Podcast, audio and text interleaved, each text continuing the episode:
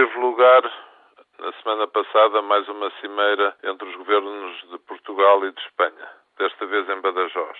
E é grande o contraste entre a enorme importância das relações entre os dois países e a pouca importância, o pouco relevo que têm os trabalhos da dita cimeira. Já tinha sentido o mesmo, eu próprio, quando tive uma cimeira também com o presidente Zapatero em Santiago de Compostela em 2004. Na altura estranhei, apesar da importância de decisões tomadas como a primeira aprovação do MIBEL, do mercado ibérico de eletricidade.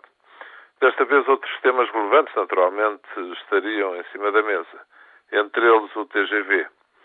É sabido como Durão Barroso e Aznar aprovaram há poucos anos na Figueira da Foz decisões muito importantes sobre as várias linhas do comboio de alta velocidade. Entretanto, foram caindo vários traçados, e nomeadamente eh, um de relevo, a ligação entre Porto e Vigo. Quanto à ligação entre Lisboa e Madrid, é fundamental saber o que se vai passar.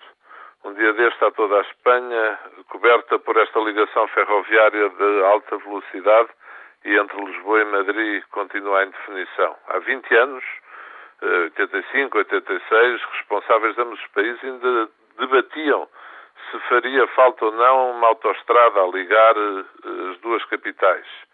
Hoje em dia, isso parece quase absurdo. Não tem ajudado esta matéria também a posição do PSD, que mudou em relação ao que defendia com Dom Barroso e comigo e o que defende agora.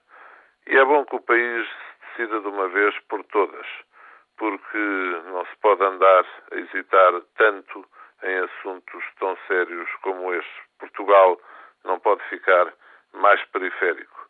O investimento público tem que ser selecionado, tem que ser seletivo, mas não se pode deixar de lado o que é fundamental